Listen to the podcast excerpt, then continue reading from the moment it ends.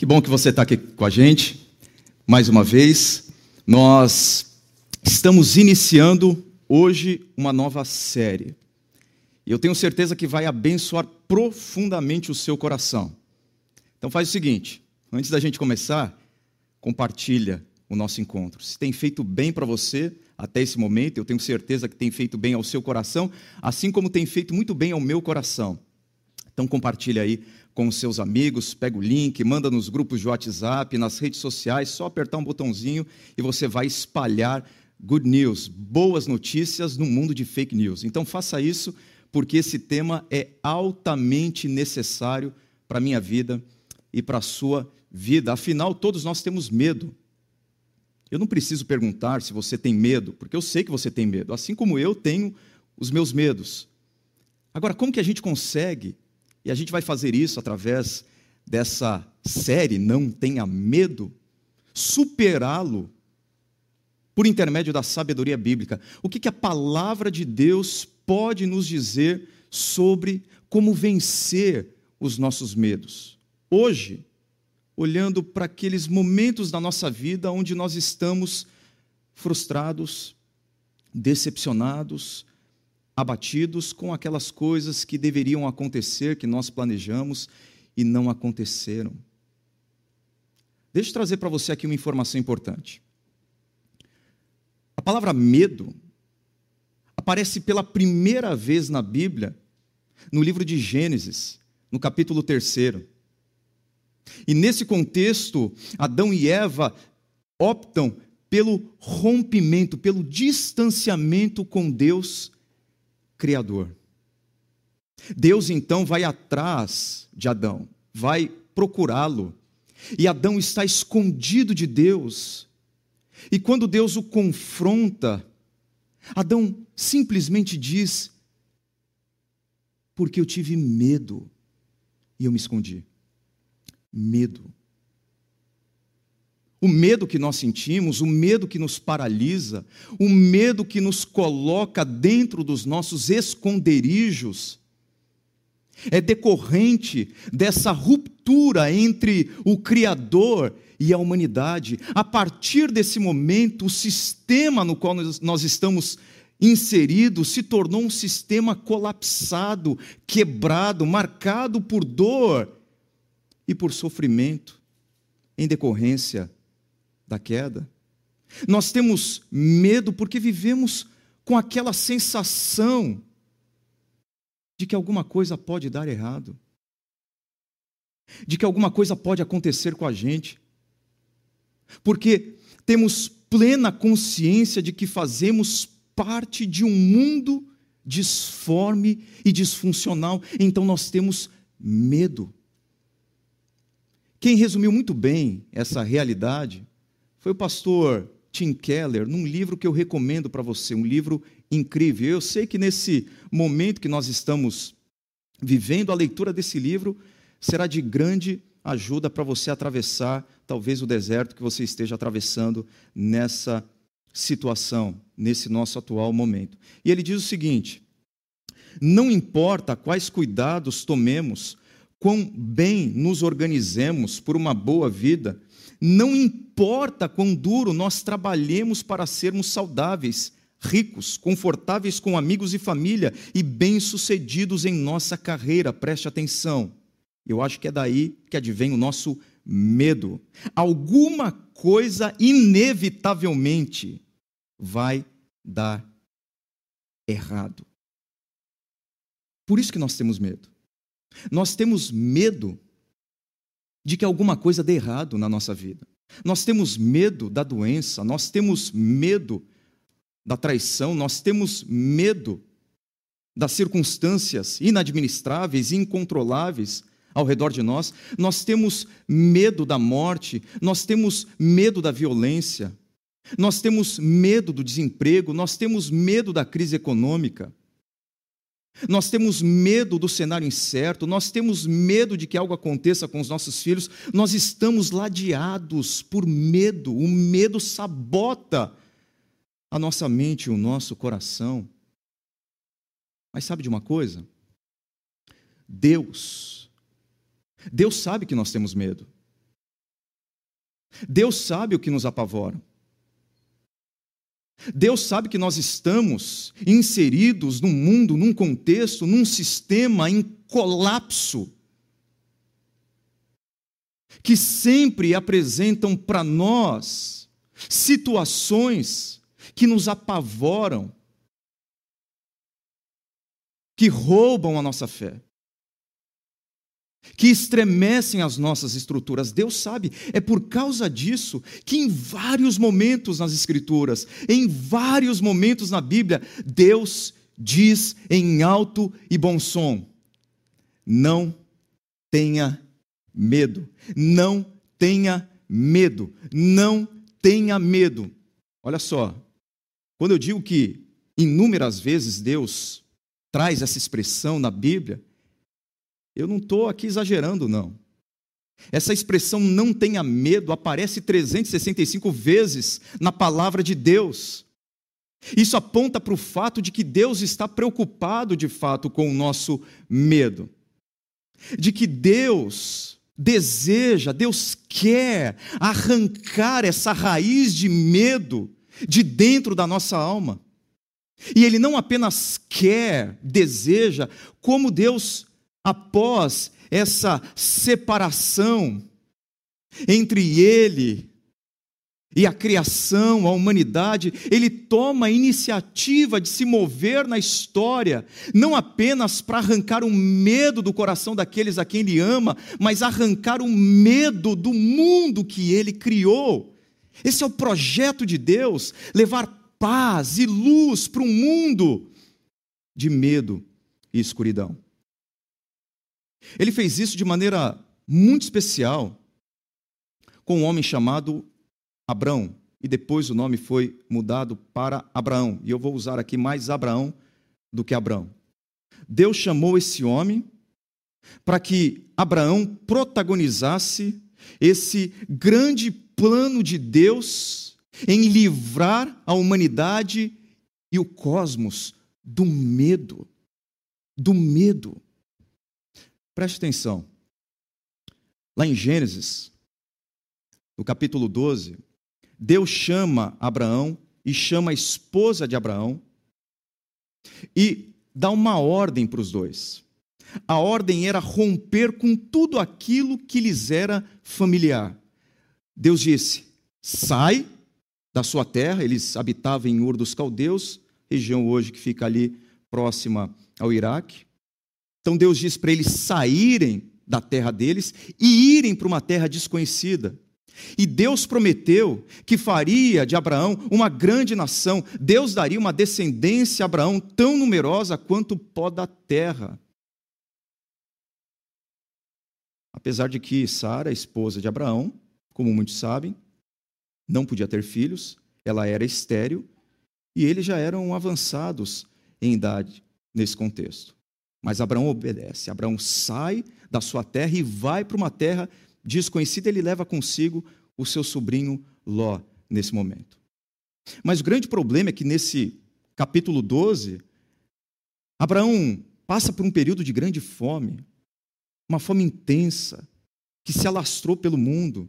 E ele busca refúgio, ele busca ajuda no Egito. E lá no Egito, Abraão acaba caindo numa teia de mentiras. E ao invés de levar bênção para as famílias da terra, como Deus havia prometido para ele, Deus disse que faria de Abraão um instrumento, um canal para que várias famílias da terra fossem abençoadas. Ele levou maldição para o Egito, dor para o Egito.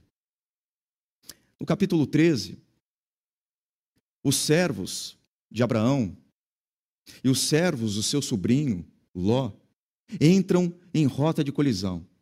Eles começam algumas disputas, porque ambos cresceram nessa trajetória rumo à terra desconhecida. E eles precisam se dividir.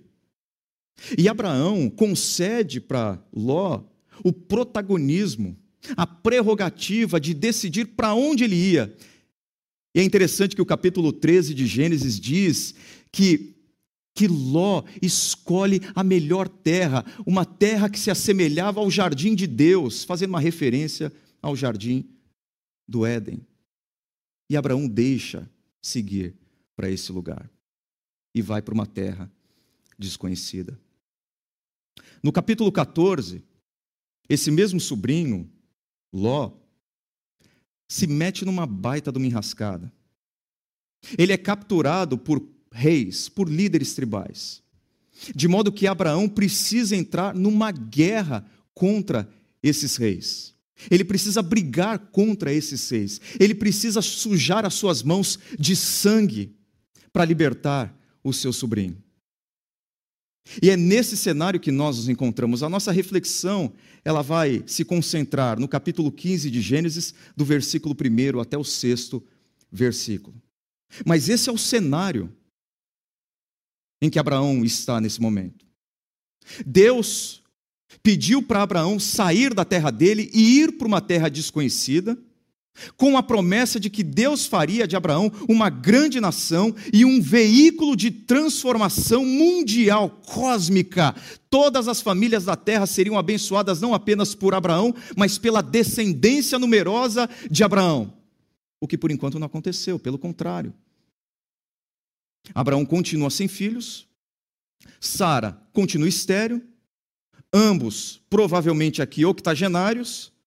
Abraão com suas mãos sujas de sangue, com medo de retaliação desses reis, amedrontado, acovardado, entrincheirado, sem nenhuma esperança, sem nenhuma expectativa e profundamente decepcionado. Profundamente frustrado com Deus. Assim como talvez você, nesse momento. Você tinha grandes planos para 2020, grandes projetos. E de uma hora para outra, esses projetos foram dinamitados, destruídos, pulverizados. E hoje você se encontra enfrentando problemas financeiros. Você tem lutado para manter a sua saúde emocional. Você tem atravessado um momento dificílimo no seu casamento e na sua família como nunca antes. Essa pandemia não causou problemas, mas essa pandemia agravou muitos problemas, foi o gatilho para que muitos problemas na sua vida viessem à tona com força. E você se vê hoje muito parecido com Abraão. Você ouviu tanta coisa que Deus poderia fazer na sua vida e através da sua vida. Você orou tanto por isso, você planejou tanto, você submeteu tudo isso ao Senhor, você pediu a bênção dele, mas num determinado momento você viu os seus sonhos morrerem hoje você está decepcionado com o Senhor. Mas aí o capítulo 15 começa exatamente assim. Depois dessas coisas.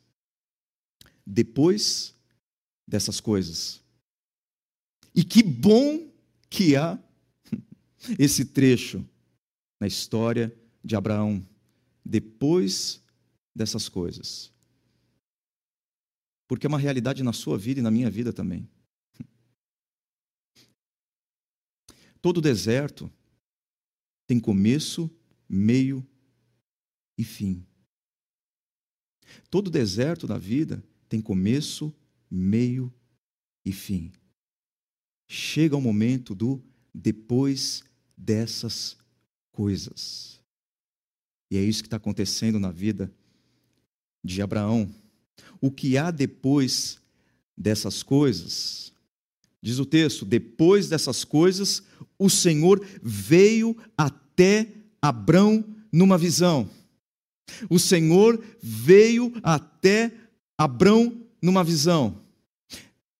Você percebeu? Abraão não disse para Deus: Deus, eu estou com medo. Deus, eu estou apavorado.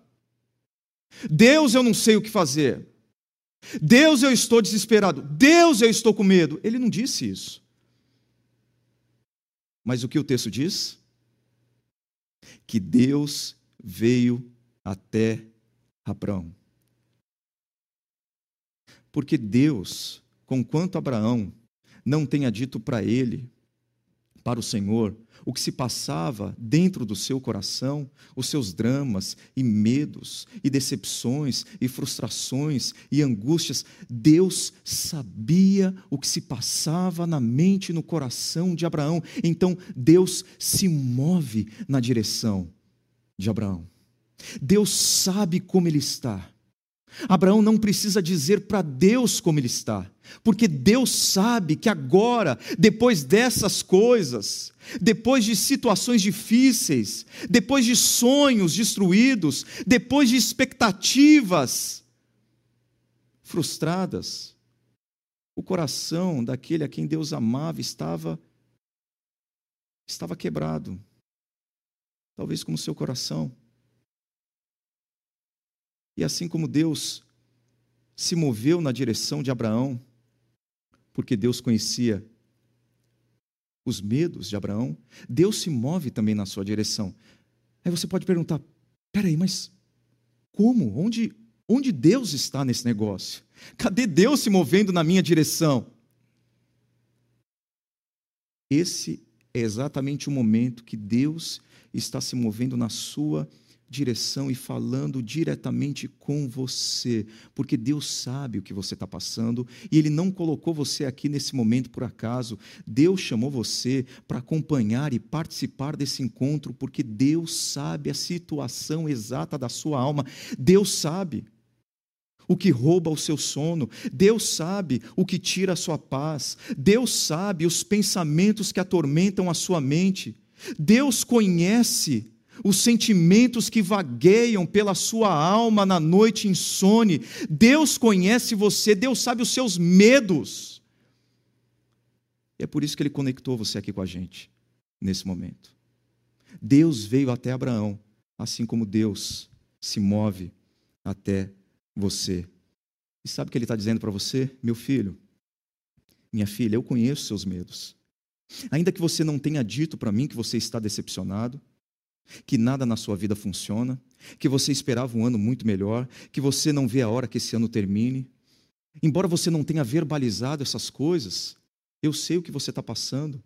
E como ele disse a Abraão, ele diz também para você: não tenha medo, Abraão. Não tenha medo, Abraão. Não tenha medo, Abraão.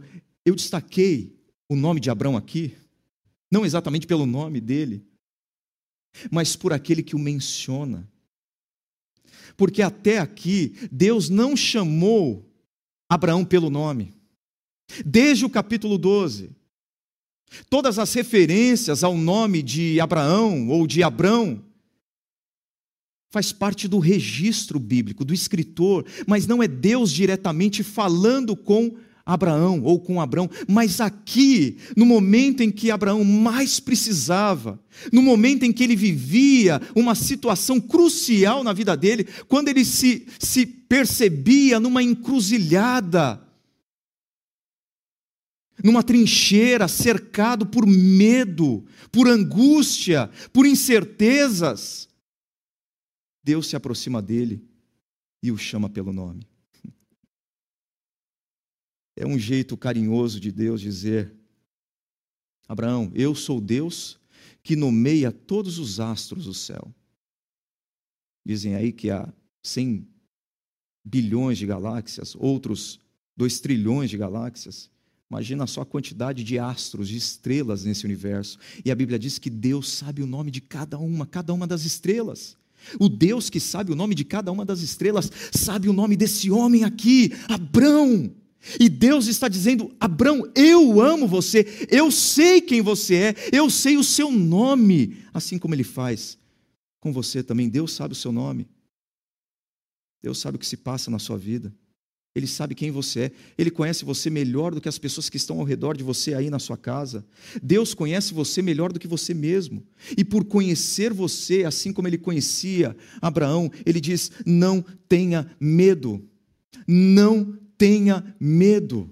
Não tenha medo. É uma ordem, é um imperativo, é a ordem que dissipa as angústias e os medos do nosso coração. É a voz do Deus Todo-Poderoso que criou o mundo a partir do nada, falando profundamente na sua alma: não tenha medo. Por qual razão? Por qual motivo? Primeiro, não tenha medo, porque eu sou o seu protetor. Não tenha medo, Abraão, eu sou o seu escudo, grande será a sua recompensa. Eu sou o seu escudo, eu sou o seu escudo. É o que Deus está dizendo para ele, é o que Deus está dizendo para você. Perceba, eu não fui o seu escudo, eu não serei o seu escudo. Deus diz: Eu sou o seu escudo. É uma declaração que afirma a presença constante de Deus na minha e na sua vida, nos protegendo de todos os perigos. Eu sou o seu escudo. E parece que esse é o padrão da Bíblia, para que eu e você vençamos os nossos medos. Na Bíblia, coragem ou vitória sobre o medo não tem a ver com as minhas potencialidades, não tem a ver com os meus investimentos, não tem a ver com o meu networking, com os meus relacionamentos, não tem a ver com a minha inteligência, não tem a ver com a minha força, não tem a ver comigo nas Escrituras, na palavra de Deus. Vitória sobre o medo ou coragem tem a ver com a certeza do coração de que o Deus Todo-Poderoso é o meu protetor hoje hoje, agora, nesse momento, e baseado nessa certeza e nessa convicção, eu tenho força para enfrentar e superar os meus medos. Por exemplo, dois salmos que reforçam essa perspectiva e esse padrão. Salmo 46. Deus é o nosso refúgio e a nossa fortaleza, auxílio, o quê? Sempre presente na adversidade. Por isso, olha só, por isso nós não vamos ter medo. Por quê? Porque Deus é o nosso refúgio, a nossa fortaleza, auxílio sempre presente na adversidade, é um auxílio para agora, é uma proteção para já, é para esse momento, não é para amanhã, não foi para ontem, é para hoje. E a partir disso, o salmista diz: não teremos medo. Um outro salmo, muito mais conhecido, diz exatamente a mesma coisa e caminha com o mesmo padrão para enfrentar o medo. Mesmo quando eu andar por um vale de trevas e morte, não terei medo de perigo algum, pois tu estás comigo, a tua vara e o teu cajado me protegem. Perceberam? Quando Deus diz para Abraão: Eu sou o seu escudo, eu sou o seu protetor, Deus está dando o maior argumento de todos para que Abraão não tenha medo de fato, porque o, o medo de Abraão, assim como o meu medo e o seu medo, eles emergem da nossa sensação de, de que nós estamos à mercê de todos os perigos de que existem coisas na nossa vida que nós não podemos controlar. Essa pandemia cravou essa certeza na mente de todas as pessoas. Por mais que nós trabalhemos, por mais que sejamos avançados tecnologicamente, por mais que a humanidade cresça, por mais que a humanidade se ache ah, uma deusa, é, baseada naquilo que, que, ela, que ela tem, ah, não adianta. Todos os ídolos do nosso mundo estão demonstrando que os seus pés são pés de barro. Não adianta a humanidade confiar em poder tecnológico, em poder político, em poder financeiro, porque tudo isso tem estrutura porosa. Nós sabemos e o nosso medo frutifica nesse solo da insegurança de que aquilo em que nós podemos ancorar a nossa vida não é base sólida, é água. E nós ficamos com medo. Por isso que Deus está dizendo para Abraão, e esses salmos confirmando, que nós venceremos o nosso medo e a nossa sensação de insegurança a partir do momento que nós depositarmos toda a nossa confiança no Deus que nos protege hoje. Agora eu pergunto para você: Você acha que Abraão foi protegido de todas as coisas? Porque Deus está dizendo: Eu sou o seu escudo. Você fala, bom, se Deus é o meu escudo, se o meu escudo é Deus, o que, que, eu, o que, que eu posso sofrer? O que, que eu posso enfrentar de adverso? O que, que pode me atingir? Ele é o Deus Todo-Poderoso que se declara como meu escudo, assim como ele fez com Abraão. Mas se vocês acompanharem toda a história de Abraão, vocês vão perceber que Abraão sofreu e muito. E Deus não o protegeu de todas as coisas. Ora, como nós conseguimos compatibilizar como nós conseguimos fazer, estabelecer essa, essa relação entre o Deus que me protege e situações da vida que me ferem. Você já parou para pensar nisso? Se Deus é o meu protetor e o seu protetor, como que a gente, como que a gente resolve esse dilema?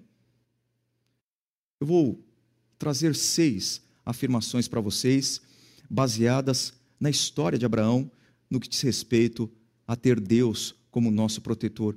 O que, que eu estou dizendo? O que, que Deus está dizendo quando Ele declara: Eu sou o seu escudo? Que você nunca vai sofrer? Vamos lá. Primeira afirmação. Significa que nada pode tocar você exceto aquilo que Deus permite. Ter o Deus Todo-Poderoso como seu escudo não, não impede você de passar por momentos difíceis. Não. Ter Deus como seu escudo garante para você que nada pode atingir você e tocar você, exceto aquilo que Deus permite, porque muitas vezes Deus permite que sejamos feridos no campo de batalha. Segunda afirmação: significa que não existe situação difícil na sua vida que não passe primeiro pelo filtro do amor de Deus. Deus protege você, mas existem coisas na sua vida que acontecem com você que você acha que está sendo ferido, com a permissão de Deus, mas na verdade a ferida que Deus está permitindo é uma outra maneira de Deus protegê-lo. Porque existem feridas que curam. Existem situações difíceis na nossa vida que vão corroborar para o nosso bem. A palavra de Deus diz isso e nós confiamos na palavra de Deus. Todas as coisas cooperam para o bem daqueles que amam a Deus. Então existem coisas na nossa vida que nos atingem de cheio, porque Deus está querendo nos moldar, nos forjar, às vezes na fornalha da aflição. Outra afirmação significa que qualquer coisa ruim que acontece com você também faz parte da proteção de Deus. Como eu disse, Deus permite porque Ele ama você. Deus permite porque Ele sabe que à medida que você enfrentar algumas coisas, passar por alguns desertos, você será matriculado na escola do Espírito Santo de Deus a fim de crescer espiritualmente nesse contexto. Então Deus está protegendo você, é como aquele cirurgião que precisa fazer causar dor, fazer uma ferida a fim de curar, extirpar o mal que há no corpo. E muitas vezes Deus, esse médico da nossa alma, que está nos ferindo, permitindo que nós sejamos feridos a fim de extirpar, arrancar alguns maus que existem dentro de nós mas também significa que nada vai atingir você que impeça Deus de cumprir o plano dele em sua vida. Quando Deus diz que protege você, protege a sua caminhada, Ele está dizendo que o destino que Ele estabeleceu para você, você vai chegar lá, custe o que custar, nada vai obstacular, nada vai impedir, nada vai interromper o mover de Deus na sua história para que você atinja os objetivos que Deus já estabeleceu para você. Nada pode frustrar os planos de Deus na sua vida, nada e nem ninguém. Nenhuma força humana, nenhuma força espiritual, nenhuma contingência da vida, nenhuma pandemia, nenhuma crise Nada disso é mais forte do que o braço poderoso de Deus segurando na sua mão e conduzindo você pelo meio do deserto para que você chegue finalmente no oásis que Ele preparou para você depois dessas coisas. Depois dessas coisas. E a última afirmação que eu faço sobre ter Deus como nosso escudo é que ter Deus como nosso protetor significa que você nunca vai batalhar sozinho, porque Ele vai lutar com você e por você. Isso não significa que você não vai ter luta, porque se Deus é o seu escudo, o escudo pressupõe o quê? Batalha. Ninguém coloca um escudo no braço para ir para uma colônia de férias, para ir passear no parque. para fazer a viagem dos sonhos. Quando a Bíblia diz que Deus é escudo, a Bíblia está pressupondo que Deus vai levar a gente para o meio da guerra, muitas vezes. Para o meio da batalha. Mas a certeza que nós temos é que no meio desse deserto, e no meio dessa batalha, e no meio das nossas lutas, e no meio das nossas decepções, Ele promete estar comigo e com você. É isso que faz toda a diferença na nossa luta contra o medo, no contexto que nós estamos vivendo. Deus não fica à porta do deserto impedindo que você entre no deserto. Deus fica à porta do deserto convidando você para uma jornada com Ele no meio do deserto. E quando você não aguentar mais caminhar por esse deserto, pode ter certeza absoluta que Ele vai carregar você. Porque Ele ama você, Ele é o seu Pai, Ele é o seu Deus. Eu citei no começo da nossa mensagem o livro do pastor Tim Keller, Caminhando com Deus em Meio à Dor e ao Sofrimento, livraço, compre e dê de presente para alguém se você puder. Mas o pastor Tim Keller, há algumas semanas, anunciou a sua batalha contra um câncer muito agressivo de pâncreas. E ele tem lutado contra esse câncer. Um homem incrível que, particularmente, influenciou e tem influenciado muito a minha vida, está lutando agora contra esse, esse câncer. E numa entrevista que ele deu, ele disse algo que tem a ver com o que nós acabamos de de pontuar essa última afirmação sobre ter a presença de Deus no meio das nossas lutas como sinal da proteção dele em relação a mim e a você. Olha o que ele diz. Embora tenhamos passado momentos de choque e medo, Deus esteve extraordinariamente presente comigo em todos os muitos testes, biópsias e cirurgias das últimas semanas. Deus esteve extraordinariamente presente comigo, é isso que Deus faz. É isso que Deus faz.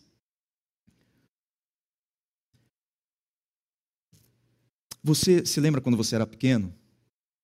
E aí você ficava doente por alguma razão? Aí você consegue relembrar a maneira tão especial com que seus pais se aproximavam de você, a maneira tão carinhosa e terna como eles cuidavam de você, como eles ficavam ao seu lado muito mais tempo, como eles se sentavam do lado da sua cama, à cabeceira da sua cama, para vê-lo dormir, para vê-la dormir. Era um cuidado todo especial. Era uma presença diferente, extraordinariamente diferente. E muitas vezes Deus faz isso com a gente. Deus é o nosso escudo, não porque Ele nos proteja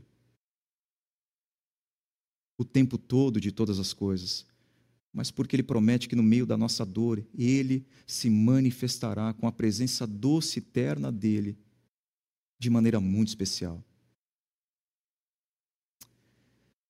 Isso me faz recordar a história do pastor Mike Sackler, que teve um filho ah, que lutou por muitos anos, desde o nascimento do menino, contra uma, uma doença renal o Miqueias. Isso aconteceu em 2012, eu me recordo dessa história.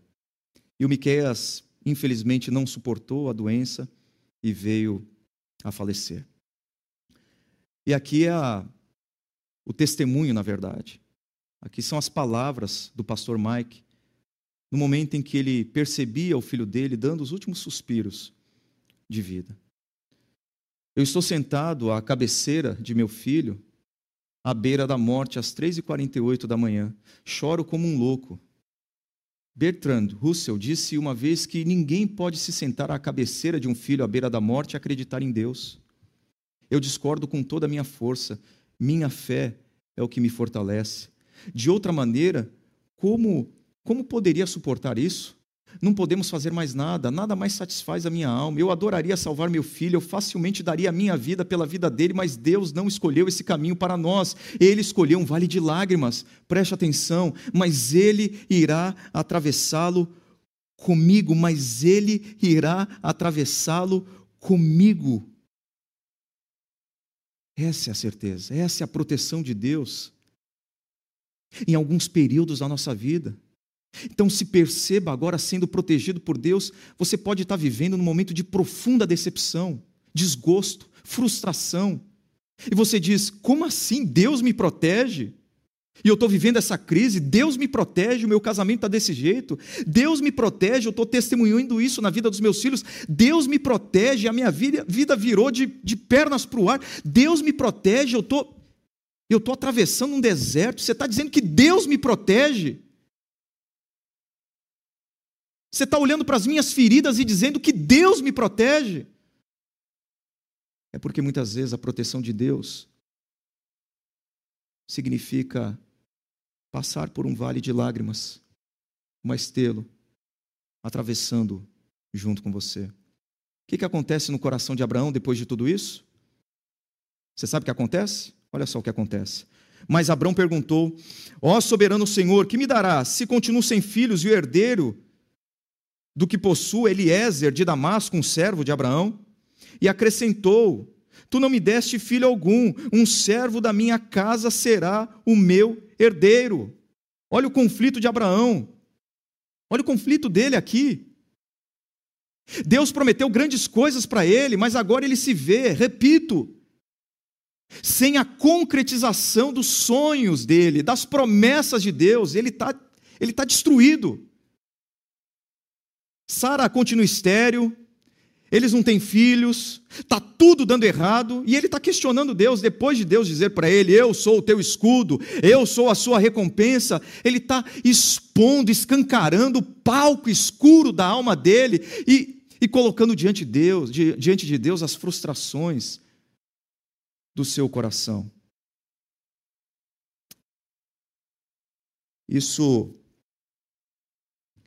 isso me lembra o livro do Brennan Manning, que para mim é um dos mais profícuos escritores da nossa história recente. Talvez um dos escritores que mais conseguiu capturar o significado da graça de Deus. No livro Impostor que Vive em Mim, ele diz algo que eu acho que você compartilha também, e a gente consegue perceber uma dimensão disso no coração de Abraão nesse momento.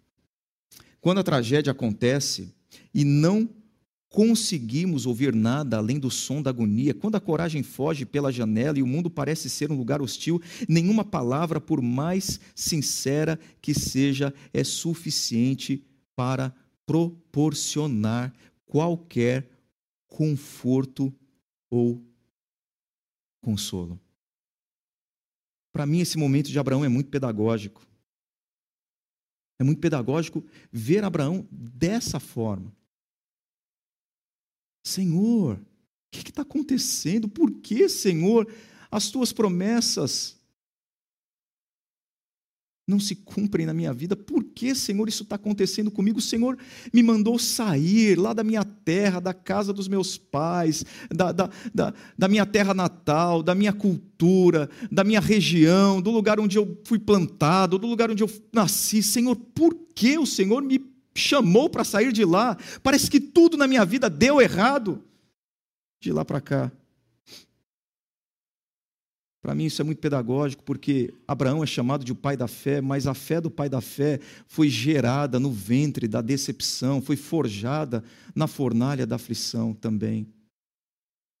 E nós muitas vezes vamos passar momentos como o de Abraão, na nossa jornada de fé, nós vamos enfrentar dias inconsoláveis, como Abraão de grande medo, decepção, depressão, frustração, dúvidas. Mas são experiências profundas que vão contribuir para o nosso crescimento. Para o nosso crescimento, como aconteceu com Abraão, pai da fé, mas aqui ele está duvidando.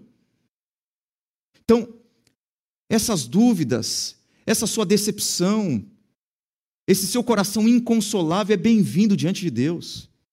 Deus acolhe, mas Deus acolhe para transformá-lo. Deus acolhe para restaurá-lo. Deus acolhe para mudar a sua mentalidade orientada pelo medo para a mentalidade orientada pela esperança, pela confiança. É o que ele faz com Abraão, preste atenção. Então o Senhor deu-lhe a seguinte resposta: Seu herdeiro não será esse, um filho gerado por você mesmo será o seu herdeiro. Levando-o para fora da tenda, disse-lhe: Olhe para o céu e conte as estrelas, se é que pode contá-las. E prosseguiu: assim será a sua descendência. Deus já havia falado isso no capítulo 12, Deus reafirmou isso no capítulo 13. O que Deus está fazendo aqui é exatamente confirmar tudo que ele já havia falado para Abraão. Abraão, tudo que eu disse para você é verdade. Eu não menti, eu não me esqueci das minhas promessas. Eu sou fiel àquilo que eu disse, àquilo que eu prometi. Confie na minha palavra, eu vou cumpri-la, porque eu sou fiel.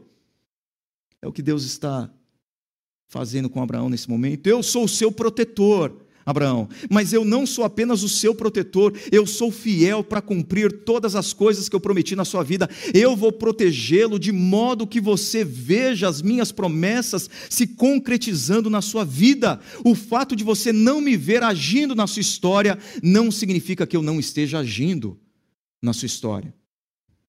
E eu digo isso para você também. O fato de você não perceber Deus agindo de maneira clara na sua vida não significa que ele não esteja se movendo na sua história. Porque Deus não enterra as promessas dele, Deus as planta. E no momento certo, as promessas que Deus fez para a sua vida, sejam elas quais forem, há muitas promessas de Deus para a nossa vida na palavra dele, todas as promessas que ele fez, de sustentar você, de abençoar você à medida que você rende a sua vida a ele, de renovar você, de sustentar você, de prover para você, de acompanhar você no deserto, todas essas coisas, todas as promessas dele, um dia frutificarão na sua história, porque Deus não enterra promessas, Deus as planta. Confie na promessa de Deus, confie na palavra de Deus, Ele é fiel. Confiar na palavra de Deus é como fincar a sua vida, a sua âncora, no fundo do mar em dias de tempestade. Essa âncora não vai impedir que você atravesse o mar em fúria mas essa âncora vai mantê-lo, mantê-la firme no meio da tempestade. Confie na palavra de Deus. Você vai vencer os seus medos e a sua decepção a partir do momento que você confiar toda a sua vida a Deus, que você ancorar a sua vida em Deus, na palavra dele, no que ele disse. Onde você tem lançado a sua, a sua âncora nesse momento? Nos seus investimentos financeiros, na sua profissão, no seu prazer, na sua família, no seu emprego. Nós estamos o tempo todo ancorando a nossa embarcação, a embarcação da nossa existência, da nossa vida em alguma coisa. Embora todas essas coisas sejam boas, sejam boas, todas essas coisas são passageiras e circunstanciais. Todas essas coisas são água.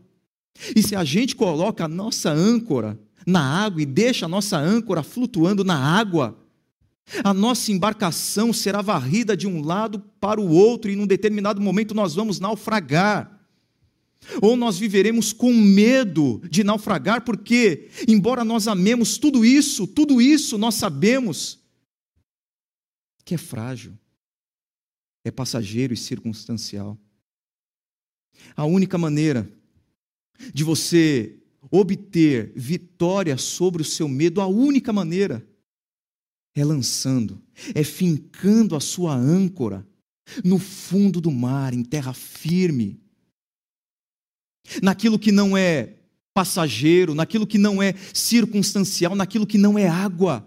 E a partir do momento que você descer a sua âncora mais profundamente e alcançar ali o fundo do mar e fincar a sua âncora, você pode ter certeza que você vai se manter firme no meio das piores tempestades. Você não será abalado. E não existe outra coisa, e nem ninguém, em quem, no qual você pode lançar e fincar e cravar a sua âncora, a não ser Deus. Desça a sua âncora mais profundamente nessa manhã, nesse momento. Confie a sua vida a Deus. Confie a sua vida a Deus. Foi o que Abraão fez. Foi o que Abraão fez.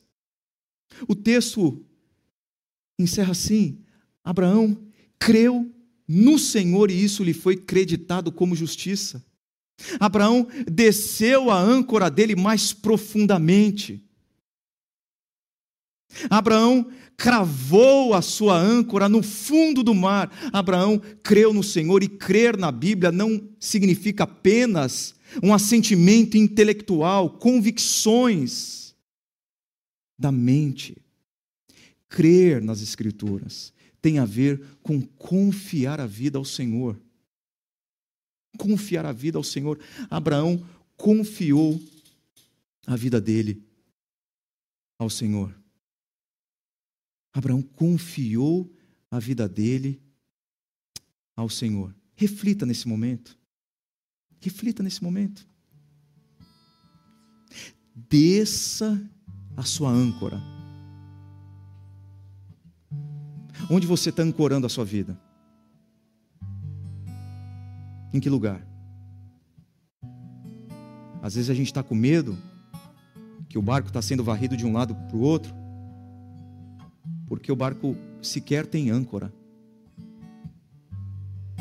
Ou às vezes a âncora está no lugar errado. E Deus está dizendo: Eu sou o seu protetor. Eu sou fiel. Você pode confiar em mim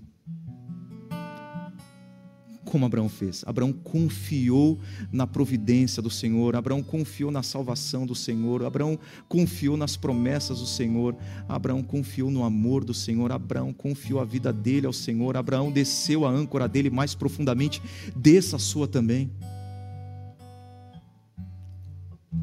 Esse versículo do Antigo Testamento é um dos versículos mais citados no Novo Testamento. Romanos capítulo 4, Gálatas capítulo 3, Tiago capítulo 2. Paulo especificamente usa muito esse termo. Abraão creu no Senhor e isso lhe foi creditado como justiça. Abraão confiou a vida dele ao Senhor e a partir desse momento, Deus colocou a justiça dele na conta de Abraão. Deus declarou Abraão justo. Mais para frente no texto, Deus faz um pacto com Abraão. Deus cela o amor dele por Abraão, visivelmente. Porque Abraão confiou a vida dele ao Senhor. Paulo diz isso e diz mais. Assim como Deus creditou ou imputou a justiça dele a Abraão e passou a considerar Abraão um homem justo, perdoado, amado, assim também comigo e com você. Quando nós confiamos a nossa vida a Jesus, quando nós cremos em Jesus, quando nós rendemos a nossa vida a Jesus, a justiça de Cristo é creditada na nossa conta, é imputada a nós, e Deus passa a nos chamar, a nos considerar e a se relacionar conosco como homens e mulheres justos. A partir do momento que a justiça de Cristo é colocada na nossa conta, nós somos perdoados por Deus, nós somos recebidos na família de Deus. Toda a nossa dívida diante de Deus é paga, é quitada. A partir do momento que você confia a sua vida a Jesus e você crê que ele morreu e ao terceiro dia ressuscitou, Deus olha para você e diz: Você é justo, você é justa. Eu amo você. Eu amo você. E a Bíblia diz que esse Jesus que veio, morreu naquela cruz, derramou o sangue dele por conta da nossa injustiça e ressuscitou ao terceiro dia, e colocou a justiça dele na nossa conta. Um dia virá para fazer aquilo que Abraão não foi capaz de fazer em toda a plenitude trazer a esse mundo colapsado, quebrado, paz e luz. e vai transformar esse mundo marcado por medo e escuridão num reino de paz e justiça. Mas não se esqueça de uma coisa. Tiago diz isso. Capítulo 2 da carta dele. A justiça imputada a Abraão gerou uma justiça praticada. A grande, a grande tese de Tiago é: fé sem obras é morta, não adianta de nada. Não adianta dizer eu creio em Jesus, eu, eu, eu rendi a minha vida a Jesus, se isso não muda a sua vida. Tiago diz: Abraão não foi justificado por fé somente, mas por obras, porque a justiça imputada, ela gera justiça aplicada, manifestada em atitudes, e foi dessa forma que Abraão levou a bênção de Deus para todas as famílias da terra, não apenas sendo declarado justo, mas vivendo como justo no mundo que Deus criou. Igualmente nós. Tiago diz: quando nós somos declarados justos por Deus, nós somos capacitados pelo Espírito Santo a manifestar no mundo, na cidade, na família, no escritório, os sinais visíveis, claros, do reino de justiça de Cristo. Porque é dessa forma, sendo declarados justos e vivendo a justiça de Deus nas nossas atitudes, buscando a justiça de Deus na cidade, que todas as famílias da terra serão abençoadas. Sabe por que eu estou dizendo isso para você? Porque quando Deus diz para Abraão, não tenha medo, Ele não está dizendo simplesmente para Abraão, Abraão, não tenha medo, porque eu quero fazer da sua vida uma vida tranquila, confortável, palatável e prazerosa. Quando Deus diz aos seus servos, ao longo de toda a Bíblia, não tenha medo, é porque Deus tem um projeto missional para cada um deles de transformar o reino que ele criou num reino de luz e de paz. Não tenha medo, porque Deus está realizando uma obra na sua vida para que ele realize uma grande obra através da sua vida. Confie no Senhor, Ele é o seu protetor confie no Senhor, Ele é fiel. Não tenha medo. Que Deus te abençoe.